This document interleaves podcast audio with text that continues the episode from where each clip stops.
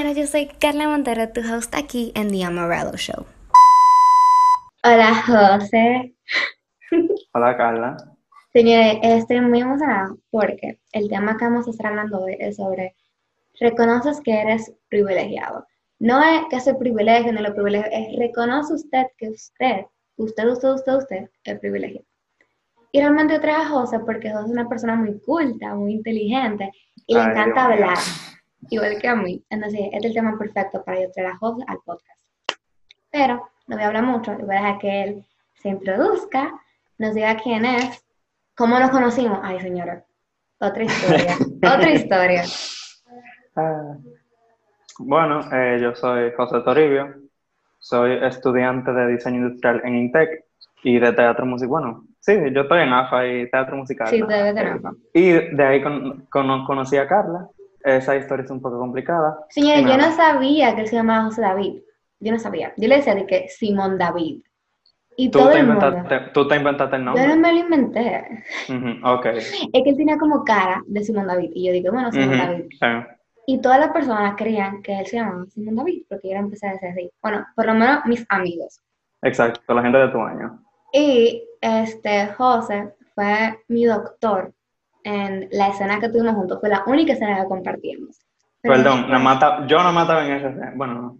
Lo que pasa es que era su primer año. En primer año la gente como elenco. Y yo era ojalata. Todo el mundo sabe esa historia, ya. No importa. Pero nos conocimos ahí y tenemos un grupo llamado Que Atraso. Ustedes lo verán muy pronto en el podcast. Espero que los puedan conocer. Son muy heavy ellos. Realmente Chin a no- chin. me dicen culto. eh, no vamos a hablar de ese tema todavía. Pero ya. Entonces, yo quiero que tú me digas si tú, empezando así, tú reconoces que tú eres privilegiado o tú sientes que tú eres privilegiado. Eh, sí, definitivamente como que desde que uno tiene la conciencia, porque uno cuando es niño uno no sabe qué es esa vaina. Ay, bueno, o sea, uno no sabe, pero el punto es como que cuando tú te vas creciendo y tú te das cuenta que te tratan de una forma diferente, que no es negativa, es como, ok, pero ¿por qué yo sí y por qué otra gente no? ¿Tú entiendes? Como, eh, o qué sé yo, como que también uno se siente muy, muy, o sea, como que con eso de tener privilegio, yo la parte más difícil es reconocerlo. Porque es como que, o sea, es como que, ok, o sea, esto yo lo veo como normal. ¿Qué pasa cuando mi normalidad no es la normalidad de todo el mundo? Exacto. En verdad, a mí, personalmente, a mí me costó mucho reconocer que yo era privilegiada en diferentes ámbitos de mi vida, tú me entiendes, porque hay diferentes Ujú. tipos de privilegios. En el momento en que yo me cambié de colegio, que yo vi toda esta gama de gente que Ujú. no, no se rodeaba en las mismas cosas que yo me rodeaba, fue que yo dije, wow, pero no todo el mundo tiene la ventaja, porque un privilegio es una ventaja delante de mucha gente. No todo el mundo Sí. tiene la ventaja que yo tengo. Por ejemplo, para mí un privilegio es que yo sé dos idiomas. No todo el Sí. mundo sabe inglés. Yo trato aquí en el podcast de no decir muchas cosas en inglés, porque no todo el mundo que me escucha sabe inglés. Y la gente dice, no, aquí en República Dominicana todo el mundo sabe inglés, señores. Ustedes se sorprenden la cantidad de gente que no sabe inglés. Es un privilegio. Es una Pero hay un, facilidad. hay un TikTok de una tipa de que, y que es forever. Yo no recuerdo qué fue lo que ella dijo, pero como que eh, el panel está preguntando, dije, ¿y qué más tú sabes en inglés? Y ella dice que forever. Y ella dije, ¿y qué significa eso? Ella- no sé si fue que ella dijo una tienda o algo, pero no era para nada lo que significa Ay, forever en sí. Entonces, como, o sea, mira, para mí, o sea, te voy a decir como que identificando yo los diferentes Ujú. privilegios que yo tengo, como que después de identificarlo, el problema es qué tú haces para trabajar por la persona que no tiene el mismo privilegio que tú. También. O sea, por la persona que no se ven, por la persona que se ven afectadas por tu privilegio. Y no, no porque sea mi decisión afectar a las otras personas con mi privilegio, sino porque simplemente hay un sistema construido alrededor de los privilegios. Entonces, ok, por ejemplo, eh, soy hombre, Gracias, gracias. empezando, Antes de empezando que por tú continúes con eso, yo estaba hablando con un amigo mío, un muy, muy buen amigo mío, y yo le dije, viejo, o sea, tiene que saber que no es lo mismo, por ejemplo, con la conversación que tuvimos sobre ir a comprar a Pacas a la No es lo la mismo paca. que un hombre vaya a una paca a comprarse ropa que vaya una mujer. No es lo mismo, o sea, y principalmente aquí en República Dominicana. lo estigmatizada que está la mujer. Para mí es difícil ir al megacentro sin que un hombre se me pegue al oído y me empiece a zurrar cosas asquerosas, sabiendo que en mi cara se ve que yo soy una niña. Y aún así me empiezan a zurrar cosas tan asquerosas que usted queda, wow, o sea, tan tal estamos. Soy un hombre una ventaja. Soy Sí, un o hombre sea, una ventaja. Te lo digo, yo, lo, yo que me muevo cuando me puedo mover, ¿verdad? Fuera de coronavirus. Eh, o sea, yo no tengo carro personal, que también es un privilegio. Tener carro. Yo, yo tal vez no tengo Aquí. carro yo, pero papi tiene carro. Si yo necesito que mi papá me lleve a un sitio, él me puede llevar. Si, Ujú. o sea, eh, es que hay demasiado privilegio. Pero nada, voy a empezar con el de que yo soy hombre. Yo que cojo transporte público, o sea, para ir para la universidad y para ir para AFA, por ejemplo, los dos únicos sitios en los que yo normalmente uso transporte público, yo no tengo ningún problema con que los guagüeros o los, o los cobradores te estén diciendo vaina, te estén jodiendo. Yo le doy su 20 pesos, su, y nada, como que no siento, yo, eso es como yo no lo siento, como no es a mí que me pasa, es más difícil No darme a ti que cuenta te afecta. que las mujeres, o sea, por ejemplo, yo veo muchas escenas feas de, de los cobradores que jodiendo a las mujeres, sobando a las mujeres, y es como, hermano, ella está de camino para no sé dónde, pero ella, ella en lo que menos se podía imaginar era que tú le ibas a estar jodiendo. Y no me importa que ustedes se conozcan del barrio, no me importa, de verdad, no me importa. Exacto, ¿cuál es la necesidad? Tú, y sí, o sea, joden a unos cuantos hombres, pero no es la misma manera en la que la joden, ¿tú entiendes? O sea, no es una, vamos a decir, yo cuando salgo a la calle, el miedo más racional, por así decirlo, en este país, con la inseguridad que presenta en la calle, es que me atraquen. Que me atraquen. Sí. Y lo que me puede pasar es que me atraquen, que si yo no doy nada, que me peguen un tiro. Ahora, ¿qué miedo tiene una mujer en la misma situación que yo tengo? ¿Tú entiendes? Sí. que la atraquen, que la violen, que, Que la o sea, que maten. la, que la maten, ¿te entiendes? Que la dejen tumbar, que se, se- que se desaparezca. A mí lo que me pueden quitar es el celular y la cartera. Gracias. porque también- Gracias. Porque también, oye, también. Esto es un privilegio que no tiene que ver mucho con el que me atraquen, porque aquí el, o sea, yo soy, no sé si van a ver el video, pero yo soy en este país blanquito. Otra, otra. Otro Ujú. privilegio. Como que a mí, sí. No te puedo decir si en el colegio me trataban diferente por ser blanquito. Eh, no quiero decir blanquito, pero es, el, el, el- es la mejor forma, en la que Es puedo el, es el estigma que le han puesto aquí. Exacto. Realmente. El ser blanquito, el ser morenito, cabello bueno, cabello. Exacto. Y es como que aquí es algo que yo digo mucho, como que el, el racismo y el clasismo son hermanos en este país. Ujú. 100%. O sea, porque, por ejemplo, yo me pelo en, la, en una barbería que está, yo vivo, o sea, yo vivo en un residencial, pero al frente del residencial hay un barrio. Yo me pelo ahí en el barrio normal, porque di que a dos, a dos pies. Y me cobran lo mismo que le cobran a todo el mundo, porque me están pelando. Pero es como, yo recuerdo un día que me dio mucho pique, porque yo literalmente me estoy pelando. Vine a que me cortaran lo- los moños. Como que no, na- nada del otro mundo.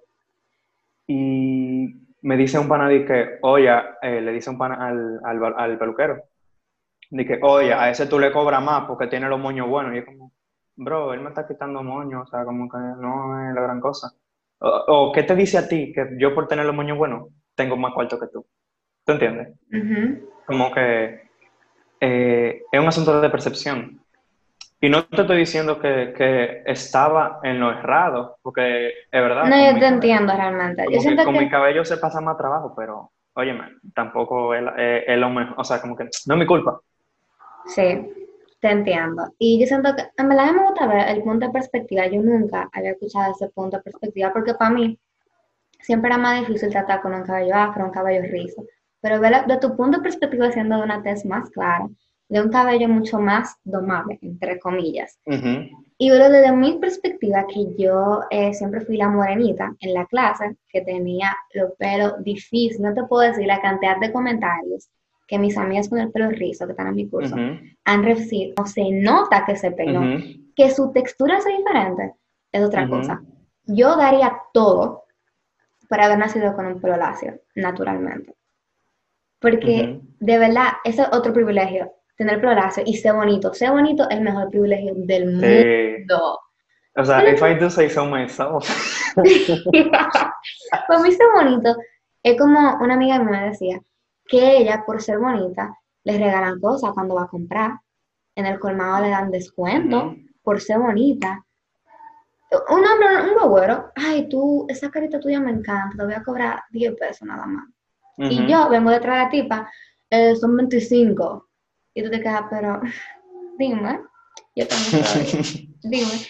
Eh, no, tú, tú dame los 25. O sea, wow. Yo me puedo considerar bonita, pero es que ya hay un prototipo de lo que es considerado ser bonito, ser bello, ser hermoso. Y realmente ser hermoso aquí no es considerado ser morenita, cabello rizo, ojos marrones y ya.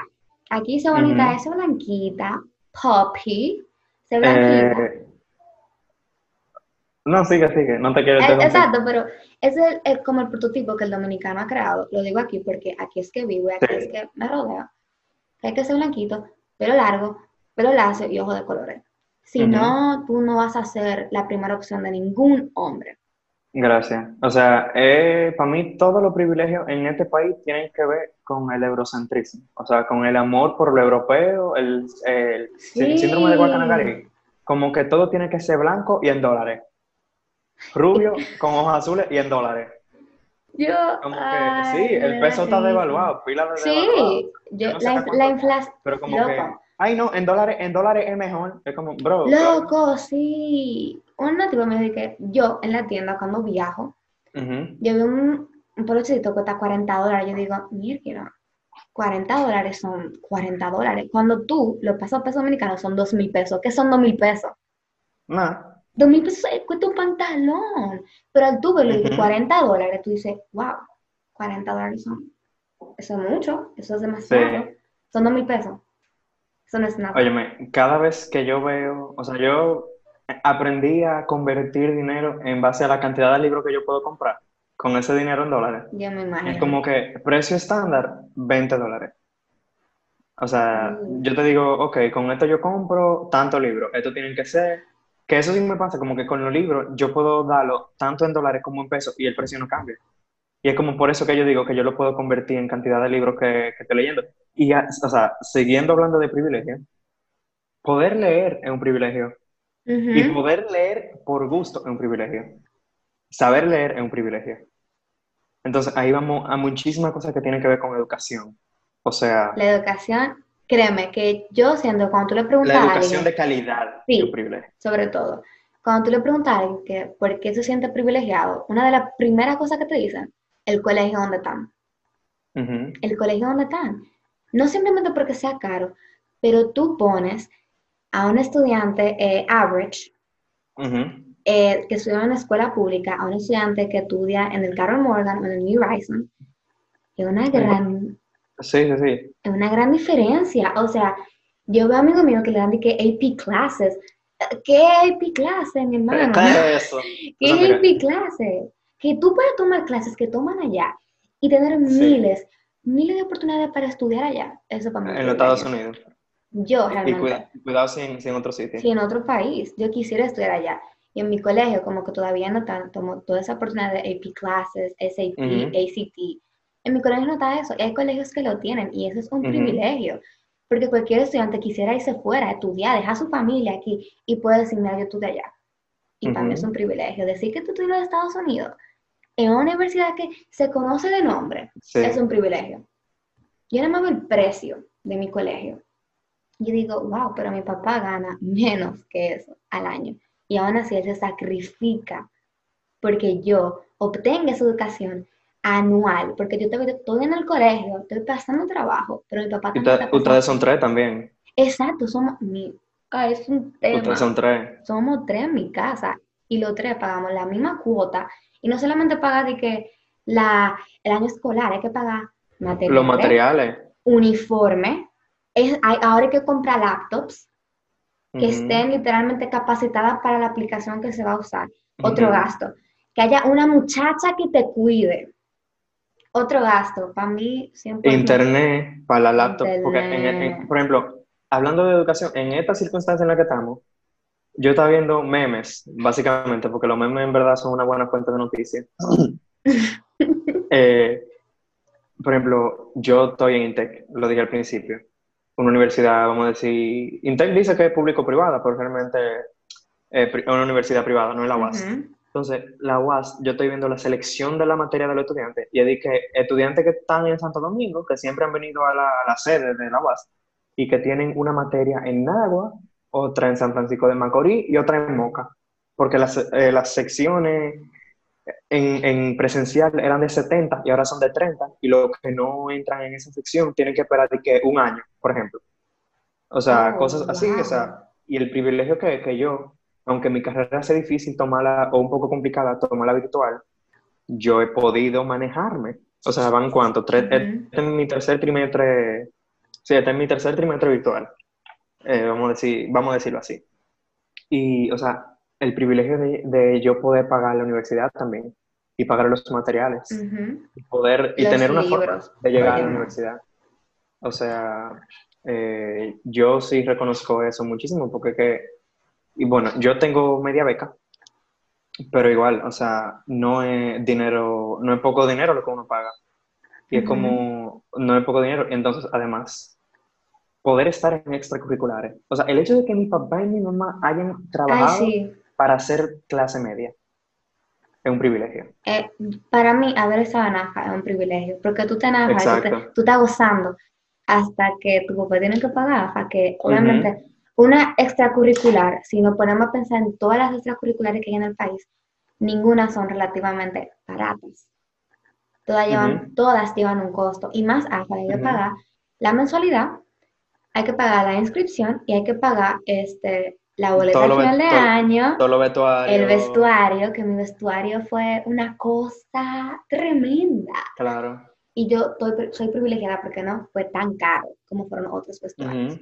Me pasa, me pasa. Pero aún así fue caro y fue mucho dinero porque aparte de eso había que pagar una mensualidad en el colegio de tres niños. Claro. Y uno no lo ve así, uno simplemente está gozando de lo que le dan. Ajá. Hasta que tú te No, sientas y, y, te y- y se y uno se atreve a pedir más. O Sí. sea, uno se atreve a pedir más. a sentir que no tiene suficiente como tienen otras Ujú. personas. Exacto. O sea, yo me 100%. siento, es lo que te digo, como que, que te eh, reconocer tu privilegio es una cosa, pero admitirlo y entender que es un privilegio. Ujú. O sea, eh, justo, justo el día que tú me dijiste el tema, un amigo mío subió una foto. Si los derechos que yo tengo no los tienen los demás, entonces no son derechos, son privilegios. Siempre. Entonces ahí fue que yo me puse a pensar en todo lo que yo podía decir, como que yo tengo derecho a educación, a una educación de calidad. De Y el calidad. Estado debe garantizar esa educación de calidad. Que yo tenga el privilegio de poder estar en un colegio privado es otra cosa. Pero de que si un día yo hubiese tenido que irme a una escuela pública a estudiar, a terminar mis estudios, que la educación fuera la misma, ¿tú entiendes? Ujú. O sea, que lo, que los, que lo básico, eso, eso es lo malo, que lo básico no sea un privilegio. Que las necesidades Ah, básicas te. Wow. Eso no puede convertirse en un privilegio. Wow. Yo no lo O sea, de esa manera. Tener, tener educación, techo y cosas que comer son derechos fundamentales de la niñez. Cierto, cierto. O sea, lo más mínimo es un nombre y un apellido, pero un nombre y un apellido tiene todo el mundo. Pero como cosas que son materiales, es como que el Estado debe garantizar eso. Wow. Y entonces me da mucha pena y mucho pique que eso yo lo vea como privilegio. Wow. Hay yo, yo realmente estoy pensando todas las veces que yo consideré eh, la cosa básica, como tú dices, como un privilegio realmente cuando son derechos. Y hay personas, hay personas que ven hacia mí y me dicen, yo quisiera tener todo lo que esa muchacha tiene. Porque ya lo que yo tengo, porque me lo ofrece el Estado. Pero la cosa que no tenemos, por ejemplo, este mueble, esta mesa morena, habiendo agua, es un privilegio. Agua. Habiendo No, y, agua. por ejemplo, tú y yo vivimos en Santo Domingo. O sea, yo vivo, tú- yo vivo en, en el distrito y tú vives en Santo Domingo Este, ¿verdad? Ajá. Nosotros estamos en la capital del país, que es un privilegio también, porque aquí Sí. hay agua potable, por ejemplo. Agua, aquí está la casa que te da tu agua. No, no se te cae, a, a mí, por ejemplo, no, me no se me cae el agua a menos que sea algo, un problema de la bomba. por ejemplo. No, exacto, de la bomba. La luz es un poquito más frecuente. Sí, no, pero- la luz, es- la luz son otros 500, pero por ejemplo... Tener inversor, tener inversor es un privilegio. Oh, wow. O sea, todo lo básico, todo lo básico, o sea, entre comillas, es un privilegio. Y es como. ¿dónde está el problema? O sea, ¿dónde está el problema? Si todo lo básico es un privilegio, el problema está en todos lados, entonces. Wow. O po- Vete para el sur, por ejemplo, que es la región más pobre del país. ¿Cuántas cuántas millas tendría que caminar una persona que vive en un campo profundo para coger agua? Para bañarse, lavar sus Mm, alimentos. Sí, eh, o sea, como que, ¿tú entiendes?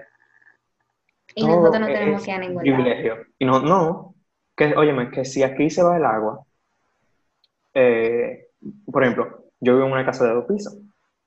Si aquí se va el agua, se va, o sea, si se, se va de verdad, se va en el piso de arriba y en el piso de abajo hay por lo menos agua en la parte de atrás, un chin. Pero hay. Bueno, yo tengo un tinaco, así que... No, yo tengo tinaco también, pero tú sabes que uno se le olvida, por ejemplo, Eh, pero- eso, a, uno se, a uno se le olvidan los Sí. privilegios y saca el agua del tinaco. Óyeme, hay mucho, hay mucho privilegio. Eso del inversor que es un privilegio. Hay gente que se le va la luz, se le va todo, el wifi, todo, no pueden hacer tareas, no se pueden a- unir a las clases. Y yo estoy tranquila porque mi inversor me cubre todo. Y yo no veo ese privilegio. Para mí otro privilegio sería eh, tener una. ¡Wow! No puedo hablar. Tener una madre y un padre es un privilegio. Sí. Porque no todos tienen como que ese roce de mamá y papá que se preocupan por ti. Esa, o por lo menos figuras. Exacto. Yo conozco gente que no tienen tal vez una figura paterna como la que yo tengo todavía, que se preocupa por mí. Y es como, yo de verdad lo veo así, pero ¿qué daría en esa persona por tener esa figura en su tengo. casa? Claro. Y uno no lo ve así, uno nada más dice, wow, mi papá no Me tienes alta, por ejemplo. No me compró nada, Sí, no me compró nada, no me hizo cena. Sí. Eh, y tú te quedas, y la gente dice, ay, Carla, pero yo no sé lo que yo daría, porque por lo menos tenemos sí, exacto. Y tú dices, ups, lo siento. Que ¿Tú sabes, ¿Tú sabes cuándo yo me doy cuenta de ese tipo de privilegios? ¿Cuándo? Siem- Es súper, es súper, yo creo que mórbido es la palabra correcta. Para mí es súper feo pensar así, pero cada vez que yo escucho de funerales, yo dije, óyeme, que toda la gente, o sea, que mi círculo de, o sea, que mi círculo más íntimo está vivo, es un privilegio también. Sí, O sea, como que es un privilegio que no depende de nadie realmente, pero, ojo, depende de, por ejemplo, si es por problemas de salud. Es un privilegio un sistema de salud. Eh, tener seguro un puedes- privilegio. tener- ten- exacto. O Tener sea, es un tener, tener salud es un privilegio. Tener cómo pagarlo es un privilegio. O sea, ¿cu- ¿cuántos problemas no tiene este país de- del sistema de salud pública? Sí. Y hay gente que realmente uno se sorprende. La mayoría de la población de aquí dominicana no tiene un seguro. Y el seguro aquí es otro problema. Esa cosa no cubre casi nada. Por lo menos, yo, yo no sé, mis padres cambian de pali a humano, de humano a pali.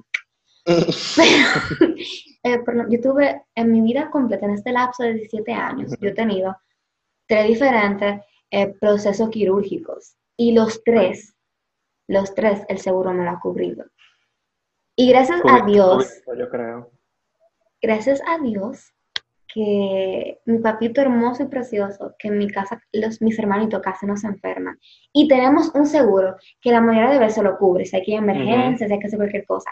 Que hay gente que es más propensa a enfermarse por el sitio donde si es una zona rural, que no tiene mucho acceso a hospitales Su dieta, así. La dieta. su sistema Siempre. inmunológico que depende muchísimo de la dieta.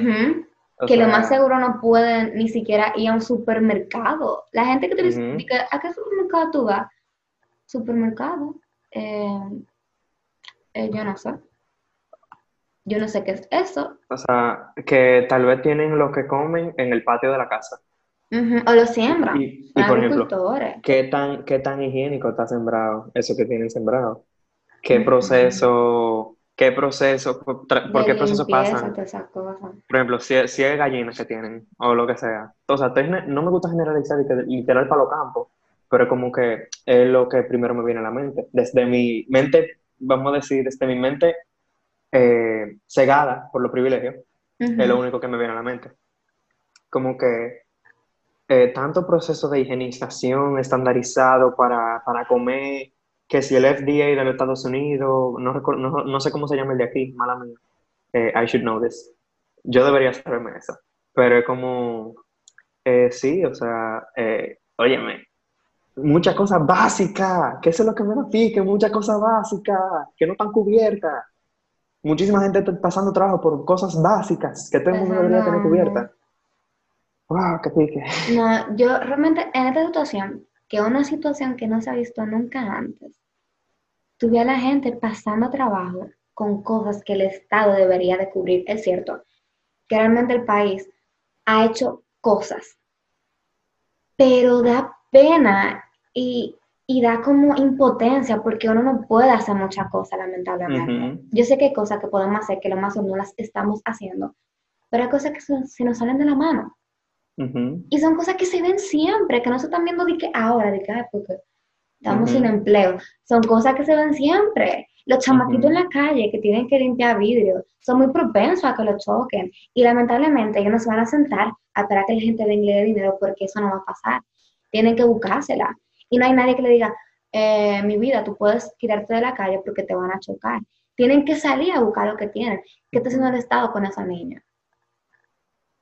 No hay nada, para mí un Tan que lo albergue, pero para mí muchas cosas, o sea, perdón que lo diga así, pero muchas cosas del gobierno anterior para mí son pantalla, muchísimas cosas del, gobierno anterior. Yo espero, yo espero que este nuevo gobierno, eh, que lo han estado haciendo bien hasta ahora, lo que he visto, como que quitando todos los vestigios del gobierno anterior que no eran positivos para nadie, eh, pero como que, que, se encargan de cosas así. Y es como que no es lo que, o sea, o sea, sí, el Estado debe garantizar todo ese tipo de cosas, de, cubrir las necesidades básicas. Y que lo que se ha visto como un privilegio sean, por ejemplo, en nuestro caso, las extracurriculares, que es verdad, que, porque seguirían existiendo las clases sociales de alta, media y baja. Siempre.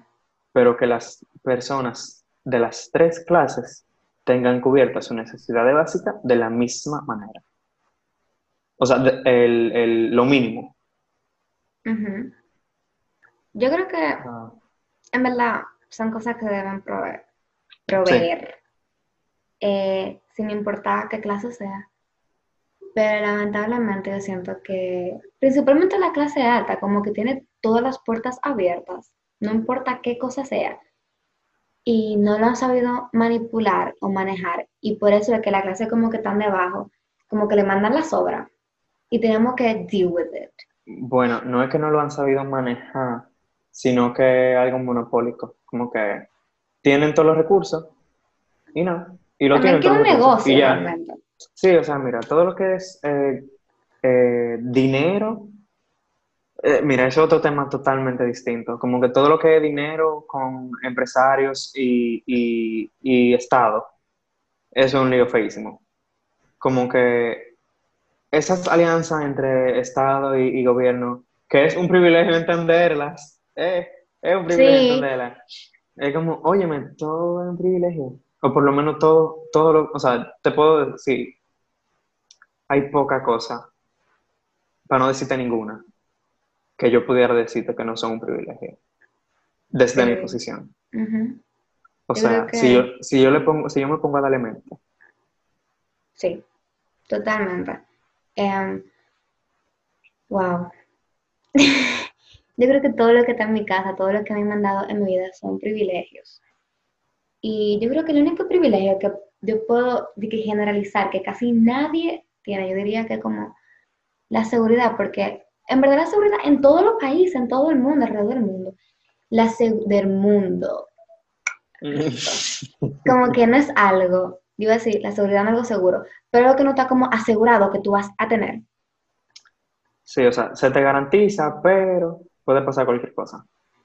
Exacto, pero es un privilegio tú tener con qué solucionar eso. O sea que al final, para resolver una cosa, tú lo resuelves con un privilegio. Para tú resolver el problema que sucede de eso, es con otro privilegio. ¿Tú me entiendes? Como por ejemplo, incluso para tú conseguir trabajo, tú necesitas diferentes privilegios que tú hayas obtenido anteriormente, como lo es que tú te hayas graduado de una universidad, que es un privilegio, que hayas cursado el bachillerato, los cuatro cursos de bachillerato, que hay gente que literalmente no lo puede porque no tiene los recursos, y de por sí tener un currículum, que tener un currículum es un currículum, es un privilegio, es un privilegio. Para mí, ten- et- eso tiene un privilegio. Y que, y que te acepten después es un privilegio. Porque siendo mujer, teniendo un currículum y que te acepten es un privilegio. Mi hermana, porque wow, la cantidad de mujeres que le han quitado su puesto para ser un hombre son. Ok, we're back. We're back again. Bueno, ya para terminar, vamos a hacer un mini resumen. Yo creo que yo voy empezando, ¿verdad? Yo Sí, creo no, que Yo hablé demasiado, ya te lo puedo decir. toma tiempo y hay que tener valentía y responsabilidad a la hora de reconocer que tenemos privilegios. Y lo primero que usted tiene que hacer, si usted sabe que usted tiene un privilegio y usted sabe que usted está rodeado de gente que no tiene los mismos privilegios, como compártelo o ayúdalo. Por ejemplo, el privilegio del inglés. Si tú puedes enseñarle a alguien, trata de hacerlo, de compartir ese mismo privilegio, porque Ujú. yo siento que para acabar con los privilegios, primero que hacer que la mayoría de personas podamos compartir los mismos privilegios en parte, dependiendo de la clase. Pero el primer paso es reconocerlo, saber cuál es mi privilegio, tener la responsabilidad de que yo tengo ese privilegio, yo no me lo gané, lo conseguí, me lo dieron, mis padres, los amigos, hay que reconocerlo y saber manipularlos en el momento y saber usarlos Exacto. correctamente. Saber usarlo al favor de aquellos que no están privilegiados. Yo entiendo que es lo más importante. Amen. ¿Y en qué momento, sobre todo? Yo Claro. También eso es clave. Entonces, José, ¿Qué? Nada, o sea, eso mismo que tú dijiste, como que no, no diría nada nuevo. Entonces, nada, eh, Si ustedes- exacto. Desde que ustedes se den cuenta que algo de su normalidad no es parte de la normalidad de todo el mundo y se convierte, y usted reconoce que es un privilegio, luche porque no sea un privilegio. Luche para que todo el mundo, eh, para que todo el mundo lo tenga y que, y que no sea un privilegio. Que, sea, que lo básico sea básico de verdad. Un derecho, que sea un derecho y no un privilegio. Háblate por mil años, José. Háblate por mil años. Bueno, gracias, José, gracias. Fue un placer tenerte Siempre. aquí en The Amarillo Show. Yo creo que tú vas a venir más de una vez porque en verdad el tema Ah. estuvo súper interesante. Oh, wow. Y señora, es verdad, déjenme saber si ustedes quieren ver a José en otro episodio. Y nada, nos vemos en otro tema, otro debate en The Amarillo Show. Chao. Bye bye.